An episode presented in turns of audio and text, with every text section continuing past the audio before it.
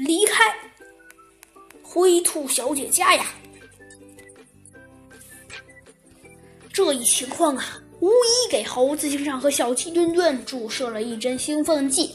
两人悄悄地来到了小牛哈哈家的阳台上勘察，见阳台下有几棵柳树，其中一棵离阳台还不到一米远。阳台是南面，是一片小树林。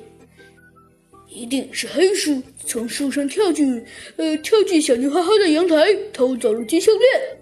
小鸡墩墩分析道：“嗯，这样下这样的结论呢，应该为时还过早。等我们转训了黑鼠再说。”猴子警长说道。下午三点多钟啊，猴子警长正要拿起话筒给小鸡墩墩，不料小鸡墩墩兴冲冲地走了进来。怎么回事？看你高兴的。猴子警长说：“嘿，项链失窃案可以结束了。结案？这这是怎么回事？这真是踏破铁蹄，呃，不对，踏踏破铁鞋无觅处，得来全不费工夫。”小鸡墩墩说，说着从兜里取出一条闪闪发光的金项链。项链哪哪来的？猴子警长眼睛一亮。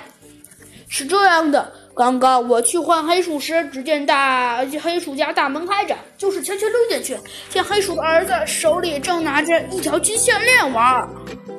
嗯，可是这……嗯，你让我看看吧。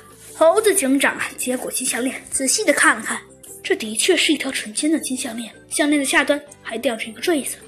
在看完之后啊，又把项链还给了小鸡墩墩。可这又能说明什么呢？